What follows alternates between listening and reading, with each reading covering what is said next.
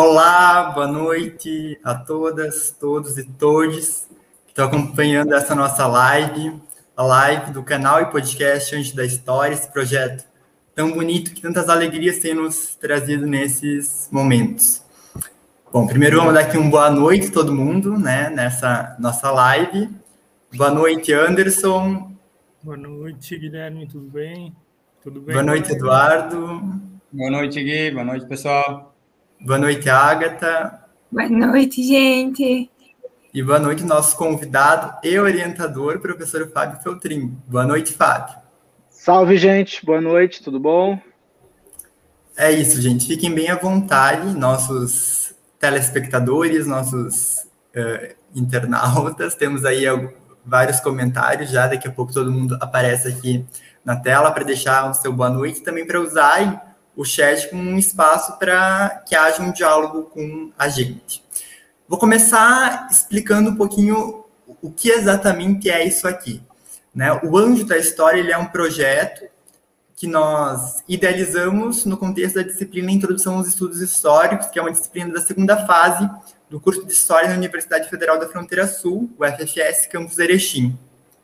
Nosso querido professor Fábio nos incentivou a elaborarmos um conteúdo audiovisual no contexto daquela disciplina, o que, que se enquadra no que hoje se vem chamando, denominando de história pública, um campo que ganha muito espaço sobre o qual, inclusive, nós vamos dialogar hoje aqui.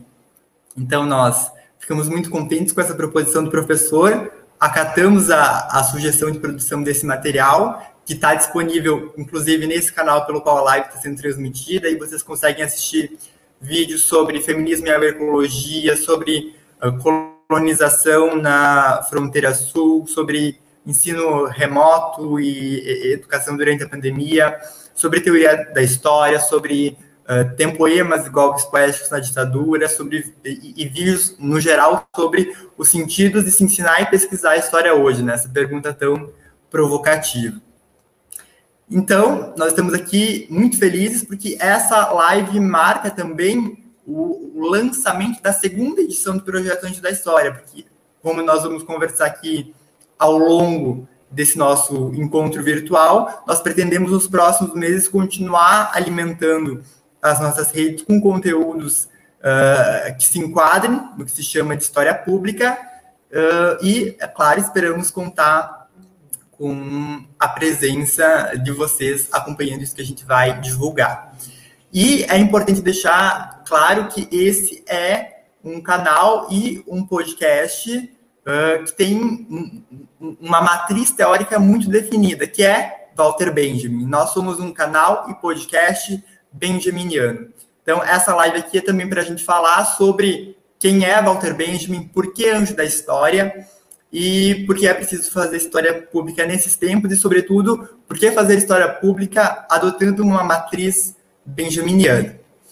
Para isso, não poderíamos trazer aqui outra pessoa senão o nosso orientador, o professor Fábio, que uh, muitos de vocês que estão aqui no chat já devem conhecer do nosso curso de História, mas vou uh, falar aqui o currículo dele, já que o Lattes está fora do ar, vou falar o que eu lembro aqui, o que eu tenho anotado. Ele é graduado, bacharel e licenciado em História pela UDESC, mestre e doutor em História Cultural pela UFSC, com pós-doutorado em, uh, em, História na Unicamp, na Stony Brook University e na Universidade Nova de Lisboa. E é professor associado do curso de História da UFFS, campus Erechim. Então, vamos começar o nosso debate. E a primeira coisa que eu queria trazer aqui para a gente discutir é exatamente o que muitas pessoas já vêm nos perguntando: por que anjo da história? Eu começo já uh, uh, para dialogar com o professor Fábio, explicando que o, a origem uh, de, do nome do nosso canal, do nosso podcast, do nosso projeto, está justamente em Walter Benjamin, e mais especificamente a nona tese dele sobre conceito de história, quando ele está se referindo a esse quadro aqui, que inclusive eu imprimi, que é o Anjo da História, o Ângelos Novos, que é um quadro do Paul Klee, que o Walter Benjamin comprou, ficou fascinado por, por esse quadro. E aí aqui, ele, enfim, a gente não, não consegue ver muita coisa aqui nesse negócio que está borrado, mas ele viu um monte de coisa e teorizou a partir uh, disso, né? Ele vai dizer que à frente está o passado e do paraíso que está atrás sopra uma tempestade. E essa tempestade é o progresso, que, ou seja, o progresso está vindo de trás e está impelindo a pessoa uh, para o passado. Ou seja, se nós não uh, reelaborarmos esse uh, passado, o, o, futuro também será passado, como o professor muito bem escreveu na descrição de, dessa nossa live. Então, sem mais delongas, vamos conversar sobre o, o anjo da história e especificamente sobre sobre o, o Walter Benjamin. Eu passo para você, professor. Por que anjo da história? Então, de novo, boa noite para todo mundo. Obrigado pelo convite. Primeiro, claro, saudar vocês quatro, sim, por terem acatado o desafio, a primeira vez que eu fiz isso numa disciplina, é, também inspirado nessas nas redes aí das quais eu, eu faço parte, e acataram isso e estão com a disponibilidade de levar esse, esse debate para públicos maiores do que exatamente os públicos internos ou às vezes circunscritos à universidade. Eu sou fascinado pelo Walter Benjamin desde a minha graduação. Eu lembro até hoje a primeira vez que o saudoso e falecido professor Luiz Felipe Falcão uh, uh, conversou, passou quase um semestre inteiro conversando sobre as teses do, do, do Benjamin e como aquilo me impactou de, decisivamente. Assim, a minha tese, inclusive, ela é, embora de inspiração Foucaultiana, ela é, ela é completamente mergulhada Uh, não necessariamente em citações do Benjamin, mas uma forma de entender a história a partir do Benjamin, que eu acho que é isso que é, que é mais bonito. Assim. Uma coisa que precisa ficar bem, assim, vou tentar explicar um pouquinho, é, também sem ser muito, muito chato, vou tentar ser mais, mais esquemático. Uh, esse texto do Benjamin, Tese sobre o Conceito de História, ele é feito em aforismos. Para quem não sabe o que é aforisma, é, são textos pequenininhos, mas textos pequenininhos que são uma espécie de, como se fosse uma, uma massa, uma massa muito, uh, eu não sou físico, mas uma massa muito grande que ela é comprimida. Então, como se fosse um conjunto muito variado de referências comprimidas num espaço muito restrito. O Nietzsche, o filósofo também alemão, escrevia em forma de aforismos, né? E esse foi um texto escrito quase, eh, sei lá, na antivéspera do suicídio do Benjamin. Vale dizer que Walter Benjamin era um judeu alemão, uh, viveu o contexto da, das, da Primeira e da Segunda Guerras Mundial, mundial uh, e fugindo da Gestapo, ele estava na fronteira da França com a, com a Espanha, e a, os, soldados, os soldados espanhóis não permitiram que naquele dia eles atravessassem a fronteira, com medo de ser pego pela Gestapo, com medo de ir para os campos de concentração, Walter Benjamin então se suicida na cidade de Portbou, uh, na fronteira, ali na, na, na, na Catalunha uh, espanhola. Então, uh, tem um monumento muito bonito a ele lá. Enfim, esse foi um dos textos escritos nessa antivéspera de, da morte dele. Foi um texto que ele escreveu para ele, que ele precisava escrever. Isso que eu acho muito bonito. E esse texto só foi resgatado muito tempo depois, nos anos 60, e veio a, ganhou assim uma notoriedade ali por volta dos anos 80. E é um texto que eu costumo brincar com os meus alunos que se eu tivesse que salvar um texto da destruição, eu salvaria esse, porque eu acho que ele aqui tem um conjunto de alertas e de referências extraordinárias, né? Pois bem, Benjamin é um autor fruto do seu tempo, um marxista pouquíssimo ortodoxo, que dialogava com Nietzsche, com Freud, com surrealistas, com os dadaístas, com os modernos, com os românticos e com os místicos judeus. Ele tinha um grande amigo chamado uh, Gerhard Scholem, não sei se é exatamente assim que se pronuncia. Então, os textos do Benjamin, especialmente esse, é uma costura, ou melhor dizendo, é uma coleção. Benjamin era um colecionador, ele colecionava referências e compunha sempre um novo cenário, dando novos sentidos para as coisas.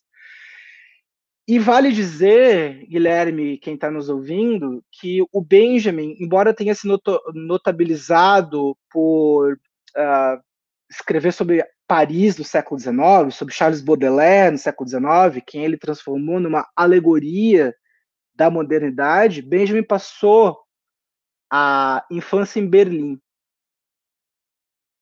e numa Berlim entusiasmada com a vitória da Prússia sobre a França na Guerra Franco-Prussiana de 1870. E essa Berlim extraordinária e cheia de, de, de vida se, er, se ergueram vários monumentos saudando essa vitória. Vitória em grego é Nike, significa Nike, e Nike ela é representada por uma mulher alada, com, uh, com uma espécie de troféu na mão. Nike é conhecido como anjo, como anjo da vitória.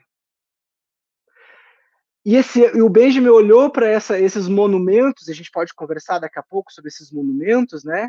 Uh, e o Benjamin então só escreveu que todo do monumento de cultura é também um monumento à barbárie, lembrando que a cada arco da triunfo, todos os arcos do triunfo são construídos em cima de cadáveres, em cima de mortos, em cima de oprimidos, né? Benjamin olhou para esse anjo da vitória e disse que esse tipo de história, esse tipo de sociedade nos levaria à catástrofe, à catástrofe das catástrofes. Contra o anjo da vitória, que vitória está celebrando a vitória dos sempre, dos, dos, dos mesmos de sempre, Benjamin pensou um anjo da história. Um anjo da história que vai se opor à ideia de progresso. Um anjo da história que vai se opor a essa ideia burguesa de história que, se, que, que emerge no século XIX. O anjo da história do Benjamin é aquele que quer acordar os mortos. É aquele que quer reviver as histórias oprimidas e apagadas.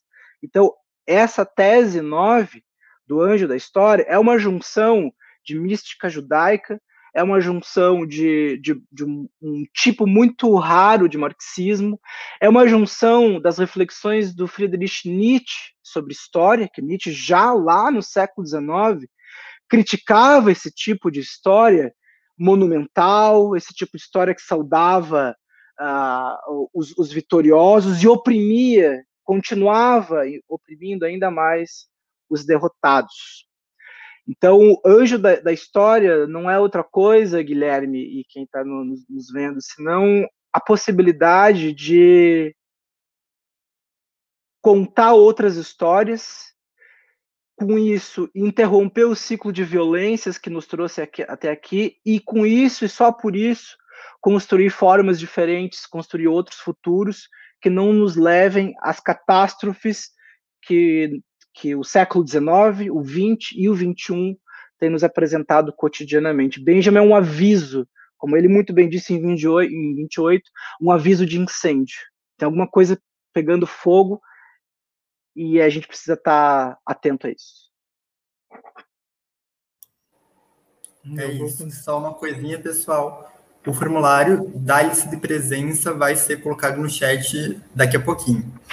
Uh, e, e, agora a gente continua, então, dialogando sobre Walter Benjamin, a importância desse grande filósofo, desse grande pensador, uma referência para nós, para o que a gente está fazendo aqui, conversando uh, especificamente sobre como ele pode nos ajudar a, a enfrentar uh, esse presente e construir outros passados para construir novos futuros. Contigo, Anderson. Bom, Fábio, você já deixou é, claro que o Benjamin lhe acompanha desde o início da sua graduação aí, né? Acredito que até um pouco antes já deve ter tido algum contato. A gente iniciou esse projeto, né, com muito afinco, graças à tua, é, é, vamos dizer assim, teu incentivo, né?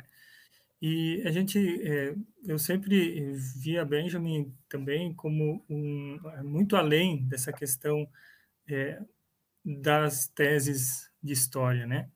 Ele é um, é, ele é um crítico de arte, ele é um é, escritor, um revisor, é, revisor, né? Então, eu queria que você talvez contextualizasse para nós, é, historicamente, né, o Benjamin que foi, né? Como que a gente consegue é, fazer essa interdisciplinaridade com o próprio Benjamin, não só na história, né? Como essas questões vêm é, ligadas ao Benjamin, assim, como a gente pode pesquisar, como a gente pode seguir nesse liame aí com o Benjamin para além da história, né, para a gente abrir um pouco essa, esse leque do, do Benjamin. Obrigado. Essa, essa é uma ótima pergunta, Anderson, porque isso mostra, inclusive, a riqueza de, de, pensadores como um Benjamin e a dificuldade de se enquadrar pensadores tão livres quanto, quanto ele, né? Uh, é muito difícil dizer que o Benjamin era filósofo que o Benjamin era historiador, porque de fato ele não era historiador, embora dialogasse e, e visse a história de um lugar privilegiado. Benjamin, na verdade, ficou notabilizado como um pensador sobre arte, né? Uh, como um grande crítico da, da modernidade. Benjamin tem um texto assim absolutamente clássico sobre cinema, que é a obra de arte em sua reprodutibilidade técnica, né? Como que o, o cinema foi uma, uma verdadeira revolução na maneira de se pensar a arte, né? E daí ele produz um, uma, um, uma tessitura, sim, produz um, um conjunto de, de encontros de uma crítica a esse elemento, a esse artefato da modernidade, a partir de um ponto de vista marxista sobre a reprodutibilidade técnica, né? E, e como que ele consegue enxergar nessa nesse esvaziamento do sentido aurético, assim, no sentido de uma que falar que a obra de arte é uma espécie de aura, né? Que a, a, tinha a obra e daqui a pouco com o cinema ou com a, primeiro com a fotografia tu tem a possibilidade de reprodução Hoje ninguém precisa ir no Louvre para ver a Mona Lisa. A gente pode dar um Google aqui e vai vê-la, como qualquer obra de arte. Eu, te, eu, tenho reproduções aqui atrás, né? Óbvio que nenhuma delas é, é, é do Miró ou do. É, só tem do Miró. Ah, o que significa isso do ponto de vista uh, de pensar o que, que, é o original, que é uma coisa que, que o Benjamin se preocupava muito. Mas além de pensar fotografia, além de pensar cinema, Benjamin pensou literatura, como eu falei para vocês. Benjamin pensou cidade. Benjamin tem um, um projeto inacabado chamado As Passagens, que é um livro de mais de mil páginas, uh, em que o Benjamin é, coleta e reflete sobre vários aspectos dessa Paris extraordinária que era a Paris do século XIX. Aliás, Benjamin tem um texto chamado Paris, capital do século XIX, onde ele está lendo essas grandes transformações da modernidade burguesa a partir do Charles Baudelaire, a partir da, desse, desse poeta extraordinário. Então, Benjamin vai ter textos sobre brinquedo, texto sobre modernidade, texto sobre história, texto sobre o fascismo, os fascismos, texto sobre, sobre arte em geral. Então, uh, ele acaba sendo uma inspiração para quem, por exemplo, está hoje numa faculdade de design, na faculdade de cinema, na faculdade de arte. Eu gostaria, inclusive, que os historiadores e as historiadoras lessem mais Benjamin, se apropriassem muito mais do que se apropriam dele hoje em dia. Então, Anderson, para tentar resumir assim para quem está tá vendo em casa, Benjamin é um, um, um autor, uh, vou pensar assim, teórico da modernidade e por isso ele é um teórico dessas várias questões, né? Inclusive econômica de algum, de algum modo. Então, para quem uh, daqui a pouco está interessado em pensar uh, os modos de reprodução, modos de circulação das mercadorias, o modo de circulação das obras de arte no espaço público hoje, no espaço da cidade, sem dúvida o Benjamin é uma referência incontornável. Legal, obrigado, professor. Uh, boa noite novamente, Fábio. Obrigado pela disponibilidade. Agora a gente adentra mesmo no, no que é o, seria o assunto principal da, da nossa live, né? E deixa, esse nosso tema, que é de história pública. E que ela não tem um conceito formado, né? É, um conceito bruto dela seria o que se refere ao simples atuação dos historiadores ou dos métodos históricos fora da academia, atuando fora da academia. É, numa, num exemplo que eu quero usar, é, foi um encontro que teve na Itália em 2015, que reuniu várias etnias e historiadores, e a única questão para ser respondida era o que é história pública. E nela veio vários conceitos. Então eu quero deixar a pergunta: o que é história pública para você? E por qual motivo que é esse essa alcunha história pública só foi formalizada em 1970 ali pelo pelo Robert Cayley? Essa pergunta importante, história pública tem entrado uh, no Brasil, entrou de algum modo tardiamente, tem dado uh, provocando os historiadores, como provocando a comunidade de historiadores e historiadoras a de algum modo se repensar. E eu vou deixar esse se repensar por aqui, assim.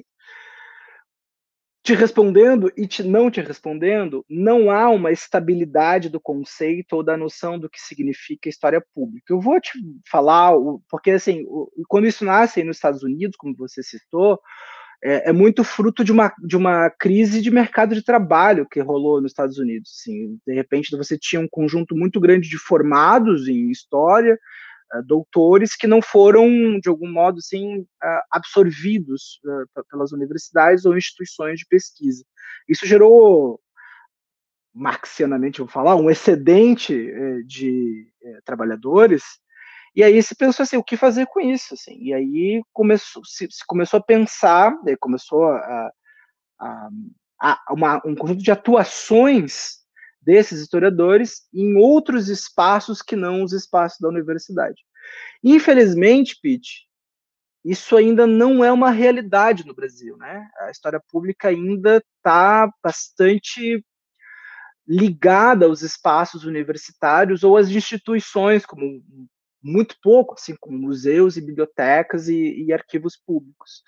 Então, no Brasil, assim, Pete, o que a gente tem, tem visto é um, uma urgência, né, uma necessidade da universidade uh, pensar cada vez mais para um, públicos muito maiores do que os públicos universitários. Isso já tem acontecido, acontece e muitas vezes acontece sem essa alcunha, sem esse nome história pública. Isso é importante de registrar.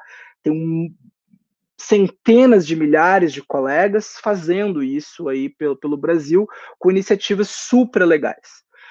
Ah, inclusive, a gente pode pensar que os mestrados, as, as, re, as redes de mestrados profissionais, que são programas de pós-graduação cujo o foco não é exatamente um foco acadêmico, o foco é pensar formas de intervenção na sociedade, né? Uh, pensando os mercados de uma, mercado aqui entre aspas, assim, mas pensando uma ampliação do universo de possibilidades de atuação.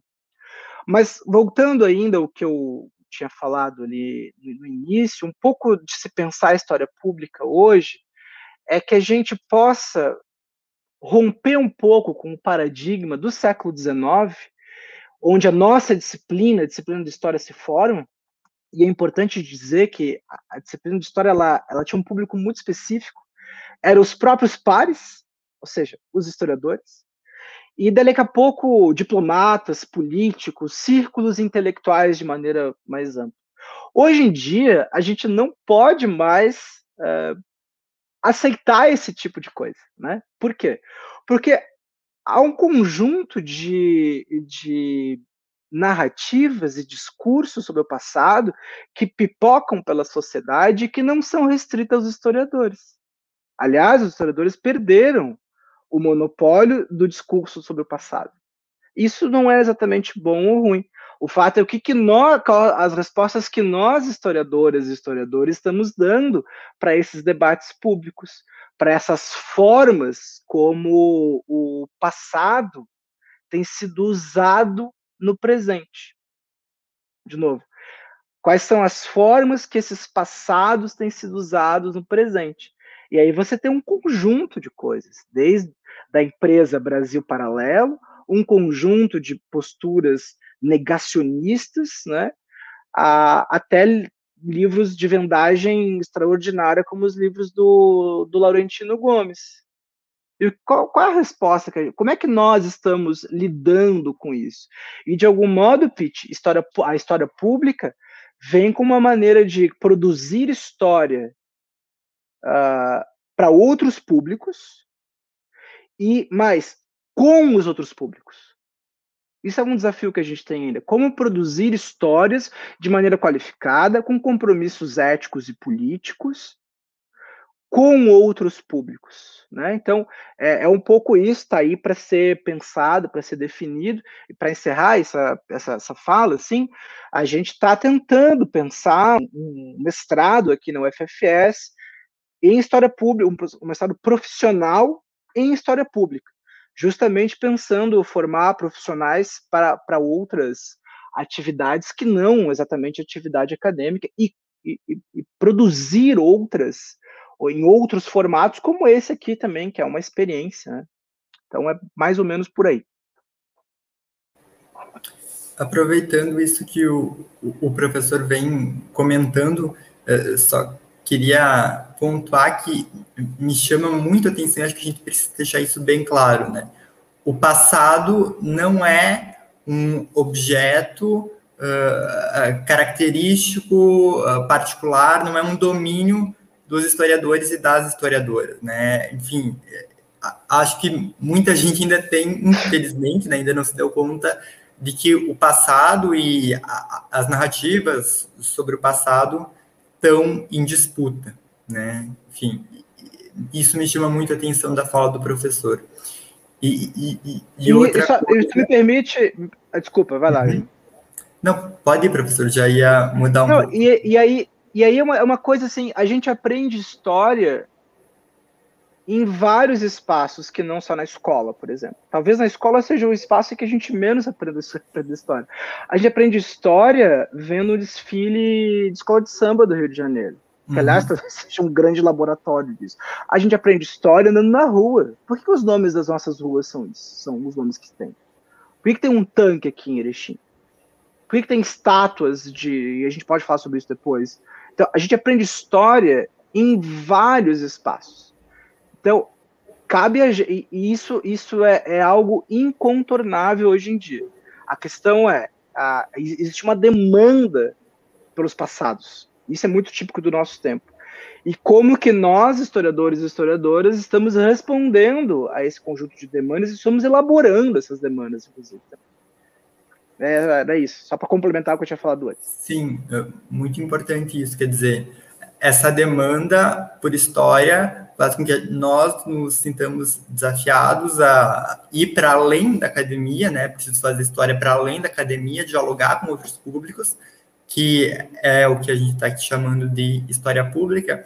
Mas outra coisa que eu também quero pontuar aqui é como, assim como o, o, o, o que o Pitt nos trouxe, o cenário que o Pitt nos trouxe lá, uh, da formação da história pública nos Estados Unidos na década de 70 uh, estar vinculada a um contexto de precarização das instituições superiores de ensino, é, é, um contexto que a gente vive também aqui no Brasil, ou seja, você tem uhum. uma expansão e, de repente, essa expansão uh, tem, sofre uma, uma interrupção, uma ruptura.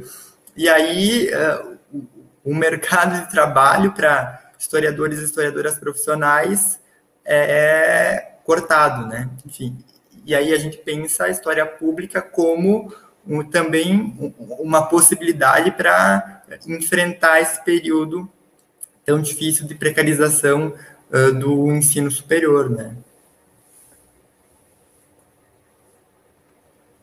Bom, continuando sobre história pública, como o professor já comentou, os monumentos são muito importantes nessa nossa caminhada. Então, para falar um pouquinho mais sobre patrimônio cultural, há alguns anos já a gente vê uma ações que queimam, quebram monumentos, estátuas, enfim, de racistas, escravagistas, torturadores, traficantes escravos e muito mais. No último sábado, no dia 24, aconteceu em São Paulo, se não estou enganada, isso com a estátua de Borba Gato, o que repercutiu bastante, inclusive a, o autor do ato foi preso e tudo mais, o que não, não é muito, talvez correto, enfim, talvez seja. E, e para quem não sabe, Borba Gato foi um bandeirante que fez fortuna basicamente caçando indígenas e negros escravizados. Eu queria saber do, do senhor, professor, o que você acha desses atos? É a forma correta de se fazer? Não é? São, são atos legítimos? Não são? É uma, uma questão bem, talvez, polêmica, dependendo o ponto de vista, mas muito importante. a primeira coisa não me chamar de senhor. Acho que esse é um aspecto importante do nosso diálogo uh, aqui hoje. Mas brincadeiras à parte, Agatha, assim, eu quero, baseado nisso, assim, é, eu quero só ler uma partezinha de um, de um trecho do Benjamin, eu acho que o Paulinho perguntou, justamente ao mesmo tempo que eu estava perguntando, apareceu aqui a pergunta do Paulinho. O, o, o, a tese 6 do, sobre o conceito de história do Benjamin termina assim: ó, o dom de despertar no passado as centelhas de esperança é privilégio exclusivo do historiador convencido que nem os mortos estarão em paz, estarão em segurança, se o inimigo continuar a vencer. E ele não tem cessado de vencer. Bueno, assim, uh, é importante a gente entendeu primeiro uma coisa. Ah, não serão os historiadores e as historiadoras que vão controlar o movimento social, os movimentos sociais, os movimentos espontâneos, como eu vi vários colegas meus aí pelo Brasil afora querendo. Então não me cabe fazer isso, entende? Não, não cabe a gente pensar, fazer isso. Cabe a gente pensar e, e não só escrever artigo para ser publicado em revista de extrato nível A, a pensar sobre, sobre, sobre isso assim, e propor justamente para o poder público, para o Estado brasileiro, formas de elaboração dessa memória. Isso é uma, uma coisa. A segunda questão, assim, é,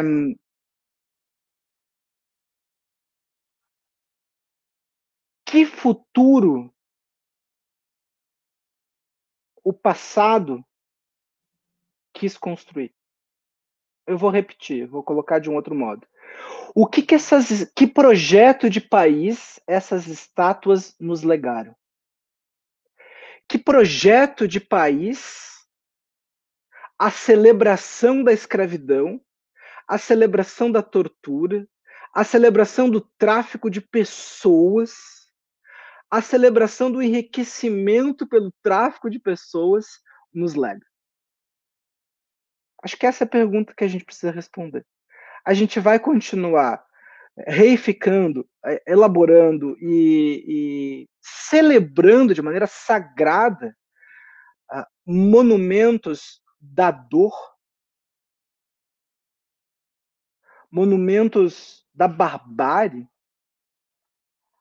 Eu fico pensando se o que, que, o, o, o que, que os alemães fariam se alguém erguesse uma estátua do Hitler ou do Himmler. Eu fico pensando o que, que, o, o, que, que os italianos fariam se a gente, se, se eles colocassem, pensar, produzissem uma estátua belíssima do Mussolini. Eu não sei, eu acho que seria um problema para eles isso. E aí eu fico pensando, por que, que a gente, num país que ainda não conseguiu elaborar o seu passado escravocrata, que ainda não conseguiu elaborar o, o seu presente absolutamente desig, ra, racialmente desigual, e ainda, né, racialmente desigual, uh, o, que, o que a gente vai fazer com isso? É claro que derrubar uma estátua não resolve o problema, é óbvio que não. Mas, de novo, o que que essa, é, essa estátua é um vandalismo. A presença dela é um vandalismo com as populações que os bandeirantes e que essa, esse, esse personagem específico matou, torturou e vendeu. Então, assim, que país a gente quer mantendo uma estátua como essa, ou mantendo monumentos como esse? Certamente não é o país que eu quero. E aí tem uma coisa muito clara. A, a, tem uma disputa muito clara aí. Qual o horizonte de Brasil que a gente quer? O que, que a gente está imaginando para o Brasil? A gente está imaginando um país que celebra racistas, escravocratas, traficantes de pessoas? Ou a gente quer um país ah, com justiça social, com igualdade, de oportunidades para todas e todos? Essa é a disputa que está que tá em, em torno. E aí as disputas sobre a memória nacional. Quem são os nossos heróis? Né? Quem são os nossos heróis? E aí, Agatha, é, eu acho que o, o fenômeno de questionamento desses símbolos, ele é um fenômeno extraordinário, porque chegou um, um momento de encruzilhada histórica no Ocidente, que não é mais possível a gente a, a, a supor que no meio da Universidade de Oxford tenha uma, uma estátua de um traficante de escravos. Não é mais possível que no México, na Colômbia, se celebre os conquistadores que mataram, que dizimaram populações indígenas. E a questão não é apagar isso, como, porque quem quer apagar a história é justamente os racistas. São eles que querem apagar a história. Eles querem apagar as torturas, eles querem apagar os vestígios da dor. Não somos nós. A gente quer elaborar isso. Isso nunca vai deixar de existir. Então, é claro, Agatha, que o certo seria o certo. O que eu acho que seria interessante seria, sei lá, pegar um conjunto de estátuas como essa e colocar num museu específico. Mas o próprio, como eu escrevi, o ato de erguer essas estátuas foi um ato político. Tocar fogo ou derrubar também é. Me, me, parece que a discussão passa sobre isso. Que tipo de passado a gente quer contar, que tipo de história a gente quer contar e que tipo de futuro a gente quer para esse país. Não só para esse país. Pra... E aí, já falei demais, mas assim, é, é, importante dizer que o Chile tem dado. O Brasil não é o Chile. Pronto. Isso é uma, não estou dizendo o contrário. Mas é importante dizer que o Chile tem conseguido, agora vai fazer uma constituinte, pela primeira vez a gente tem representantes indígenas. Aliás, a presidenta da, da, da Assembleia Constituinte é uma Mapuche. Isso só foi possível questionando publicamente, com, com posturas uh, uh, radicais. Não vão ficar elaborando, ah, aqui a gente faz. Não, as coisas foram acontecendo com grandes movimentações. Não se muda o mundo com procuração segundo o mundo fazendo. Eu acho que isso. E, e a história tem para nos mostrar. E para encerrar, me parece que a África do Sul não tem nenhum monumento ao apartheid. Tem monumentos refletindo sobre essa barbárie. É isso que a gente está propondo. Perfeito, professor. Muito obrigada. Eu queria aproveitar para ler o comentário que o Paulinho mandou aqui no chat, além da pergunta que ele fez, que vai muito ao encontro do que a Agatha questionou o professor, ele colocou algumas coisas sobre a vivência dele, né? O Paulinho, nosso egresso aqui do curso e mestrando do mestrado interdisciplinar em Ciências Humanas. Eh, quanto mais me debruço sobre ensino de História, né, e, e ele pesquisa as gestões, a gestão do Paulo Freire frente a Secretaria Municipal de Educação de São Paulo, no governo Luiz Erundina, na década de 80, em São Paulo. Uh, mas vejo que o ensino de história nas escolas ainda é quadripartite, linear, passado estático, decorar datas e venerar grandes figuras e eventos. Isso no, nos diz muito, mostra quanto a nossa disciplina ainda é a mesma do século XIX, né? A concepção de ensino de história, de ensinar o passado, né, e não uh, uh, pensar uh, as questões também do presente, vão muito ao encontro do que o Paulinho está nos dizendo aqui, e, e ajudam a explicar esse apego, porque assim, a gente está falando aqui, enfim, tem todo, toda uma discussão, mas é um absurdo que se defenda uma estátua de um, um bandeirante, enfim, de alguém que fez tudo que que o Borba Gato fez. Mas acho que existe um eco disso também uh, nessa concepção de ensino de história, né? Que é uh, venerar uh, heróis e personagens aí, históricos. Mas nós estamos aí nos aproximando do, do, nosso tempo limite, né? Que a gente planejou para live, em torno de 40 minutos, 45, 50 minutos. Mas eu uh, queria aproveitar para fazer mais uma pergunta para o professor. Uh, a gente está falando aqui, como eu disse, de um caso que eu considero uh, muito fácil de resolver. Acho que aquela estátua não tem que estar tá lá e a gente precisa questionar os comportamentos das pessoas que querem que ela, que ela continue lá. Das pessoas que agora querem consertar a estátua que ficou chamuscada uh, uh, por causa do, do fogo. Quer dizer, está havendo alguma intervenção ali e é em favor da permanência da estátua, da recuperação do, do seu estado. Então, esse é um caso emblemático que eu considero fácil de resolver.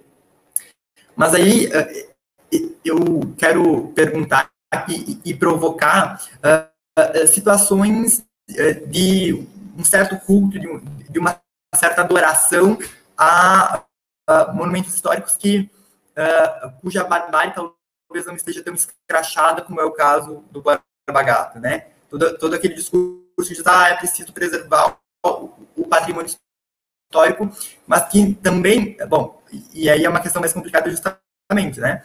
Uh, você quer preservar aquilo, mas que também uh, abdicam da ideia de que o passado e, uh, e o tempo, sobretudo, né?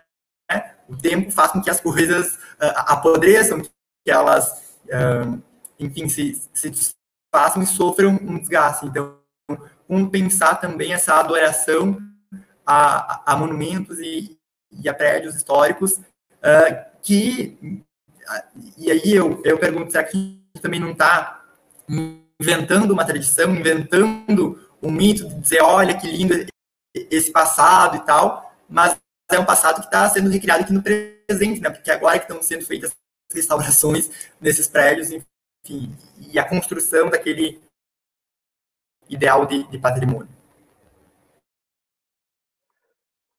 Então, eu não sou exatamente especialista em patrimônio, tem gente muito legal no, no, Brasil, mas eu, eu sou, acho que eu sou um pouco especialista em teoria da história, acho que eu posso falar um pouco sobre isso, assim. E e aí, Guilherme, estava uh, falando, eu lembrei, assim, é muito, eu estava analisando, pegando algumas falas, as pessoas é muito curioso, assim, como as pessoas se revoltam mais com a estátua de um traficante de pessoas do que com tocar fogo num corpo trans, do que tocar fogo no corpo de, de, indígenas, do que tocar fogo em 40% do Pantanal, e a gente fala 40% do Pantanal, 40% de um dos ecossistemas mais ricos do mundo. 40% de animais que pegaram fogo, que tiveram suas patinhas. A gente vê um gatinho na, na rua e, e sente dó, mas aí quando pega fogo no Pantanal, a gente acha que é uma coisa abstrata, fora do comum. A gente está tocando fogo na Amazônia, destruindo não só a Amazônia, destruindo o clima. E clima não é tempo, só para que às vezes as pessoas acham que porque está frio não tem aquecimento global. Talvez justamente seja uh, sintomas, assim, esses eventos cada vez mais, mais, mais, extremos. Mas, enfim, o que eu quero dizer é que é muito curioso como no Brasil a gente se acostuma com, com duas coisas, assim, com lidar com hipocrisias constantes e com a banalização da violência. Não chorar as mortes na Covid, da Covid, ou desdenhar, como a gente viu aí, de milhares de pessoas desdenhando isso, um, não se importar com o assassinato de indígenas, não se importar com o assassinato, com, com os genocídios das, do, das, populações de origem africana, é, é tá na mesma esteira, tá na mesma esteira uh, de querer preservar né, um monumento à barbárie, como uma estátua como essa e tantas outras que tem por aí. É a mesma coisa. É o mesmo projeto de futuro, isso que eu estava falando, é o mesmo projeto de país que está aí. E aí talvez a gente esteja perdendo a narrativa, esteja perdendo politicamente isso, né? Porque se a gente não consegue minimamente dizer, olha, talvez não seja legal ter uma estátua de alguém que traficava indígenas e que matava e torturava as pessoas. Eu, é, eu fico até, assim, eu tô rindo de, de absurdo, sabe? De absurdo. Então, me parece que passa por aí também. Uh, porque passa por um, por um projeto de modernidade do século XIX que nunca acabou. E por isso Paulinho tem razão. Para mim, né, para mim, eu, eu, eu, como diz um amigo, um ex-professor meu, eu comigo, eu, eu em mim, eu acho um absurdo completo os cursos de história ainda terem história antiga, medieval, moderna e contemporânea. O eixo temporal de divisão é a história da, é a história da Europa. porque é muito, é, é muito legal ver como o Egito, ele milagrosamente sai da África, e aliás, um beijo para o Fábio Amorim, meu ex-aluno, que é doutorando em História, ele estuda Af, ele estuda Egito e ele diz que ele é um africanista. Daí eu perguntei, mas por que você diz que você é um africanista? Daí a gente estava num, num baile e começou a perguntar para as pessoas aleatórias, estava em São Paulo. Ele perguntou, o Egito fica onde? Das pessoas, ah, na Ásia? Na Ásia? Na Ásia. Ele olhou para mim, viu? Então é, é, é isso, assim, é, o recorte temporal ele é eu, basicamente europeu, e o recorte geográfico é os outros. Ah, a história da América, a história do Brasil, a história da África, é isso daí é história temática, história indígena, né? história, sei lá, LGBT. Então, assim, uh, ah, beijo pro Severo, e aí, Severo? Então, eu acho, quer dizer, Severo não, ele gosta de chamar de Severo. Beijo, Gerson. Uh, eu acho complicado a gente ainda manter esse tipo de coisa. Então, e eu, eu acho que a gente aqui deu um passo super legal com isso, quando a gente tentou romper é, essa, essa dinâmica com as optativas. Tanto que o, o professor Paulo Bittencourt tem dado a disciplina de cristianismo primitivo. É isso, e a partir dessa concepção do cristianismo primitivo, a gente articula outras questões, e não pela chave história antiga, né, sabe? Ou história contemporânea. História contemporânea é a história do Brasil, história da América. O Gerson, inclusive, tem tese sobre isso, sacou? Então, o Paulinho tem razão na, na crítica dele, né? Então, uh, me, me, me pare... e por isso que eu tenho insistido com vocês sobre as políticas do tempo, as políticas da, da temporalidade. Porque, inclusive, o próprio Benjamin disse isso, né? Mudar, mudar a história é mudar a nossa relação com o tempo é mudar com essa história linear e de base eurocêntrica. Todos os debates aqui na América Latina e na África, nas Áfricas, sobre uh, os, o, o pós-colonial, o decolonial, uh, a chave, a, a viragem decolonial não é outra coisa senão não simples não é ignorar a Europa, a gente tem que ignorar, a gente está falando uma língua europeia aqui, né? a gente não está falando tupi, está falando o Yorubá, tá falando uma língua europeia. Claro, com adaptações, com, re, com invenções, com misturas, e é justamente isso. Não é, não é, é deslocar a Europa para um outro lugar. E o que, que, a, gente, e que, que a gente vai, vai, vai colocar? Né? É, que como é que a gente vai elaborar isso? Eu acho que essa noção de elaboração, inclusive, Guilherme, que a psicanálise, que também tem pensado sobre o passado, tem nos ajudado a pensar, é um pouco minha, as minhas pesquisas uh, por aí. Então, uh, essa estátua e a comoção, as lágrimas dela, diz muito sobre o país que a gente se tornou. É isso, talvez seja a hora de pensar também. A gente fala que muito em história pública, em pensar uma relação com os públicos, mas também acho que isso pode ajudar com que nós nos repensemos dentro da academia, né? é, é complicado continuar com é, essa matriz eurocêntrica. Talvez seja a hora de começar a falar mais em história antiga, história medieval, mas história da Europa 1, história da Europa 2 e, e, e, é, e assim por diante. História da Europa 1, história da Europa 2, história da Europa 3, tem problema. Tem problema. É isso. Acho que vai nos ajudar a superar esse eurocentrismo. Enfim, que tem tudo a ver com que o Benjamin falava, né? Vamos falar sobre a história dos oprimidos, dos vencidos, escovar a história a contrapelo, que é um, uma ideia que a gente vai adotar ao longo, com certeza, do nosso projeto, porque o Anjo da História é um projeto uh, multiplataforma, canal, podcast, redes sociais, vocês já vão ir aí se inscrevendo, que adota uma matriz benjaminiana. Não é, Agatha? É isso mesmo, Gui. Bom, eu queria agradecer ao professor, em nome de todos nós, pela disponibilidade e principalmente por nos abraçar e nos apoiar dessa maneira tão incrível, porque o projeto está sendo muito importante para a gente e ter esse apoio é, nossa, nem dá para explicar. Muito obrigada por aceitar o convite, muito obrigada por participar da, do nosso primeiro, da primeira live, enfim, muito obrigada mesmo, professor. Eu tá, eu que agradeço vocês, na verdade, né? Um beijo para vocês, para quem está nos vendo. E o desafio de pensar a história e as histórias é um desafio cotidiano e vocês estão de parabéns por ter topado esse desafio aí também. E se sentirem impelidos a pensar isso de outros modos. Isso aí, obrigado, professor. Então, hoje o podcast Anjo da História contou com a presença do nosso querido professor Fábio Feltrin, que nos elucidou, dessa vez como convidado, sobre a nona tese de Walter Benjamin, que dá nome ao nosso projeto nos iluminou ilustrando as várias faces desse que é um influente pensador do século XX e segue pelo século XXI fazendo história, né? Nos projetou sobre a posição história, da história pública para fora do ambiente acadêmico e teceu alguns comentários sobre os recentes acadêmicos, uh, eh, acontecimentos que envolvem a história e as insurgências sempre presentes.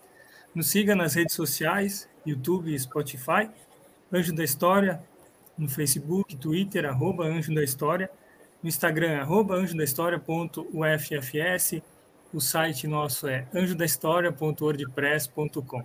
Quero finalizar aqui com uma frase do próprio Fábio, não se muda o mundo por procuração, se muda o mundo fazendo. Obrigado, professor, por contar conosco aí para o que precisar. Valeu. Abraço, gente. Obrigado a todo mundo que assistiu. Foi ótimo, adorei nossa live. Valeu, boa noite. Tchau. Boa noite. Vou encerrar aqui a transmissão. Boa noite.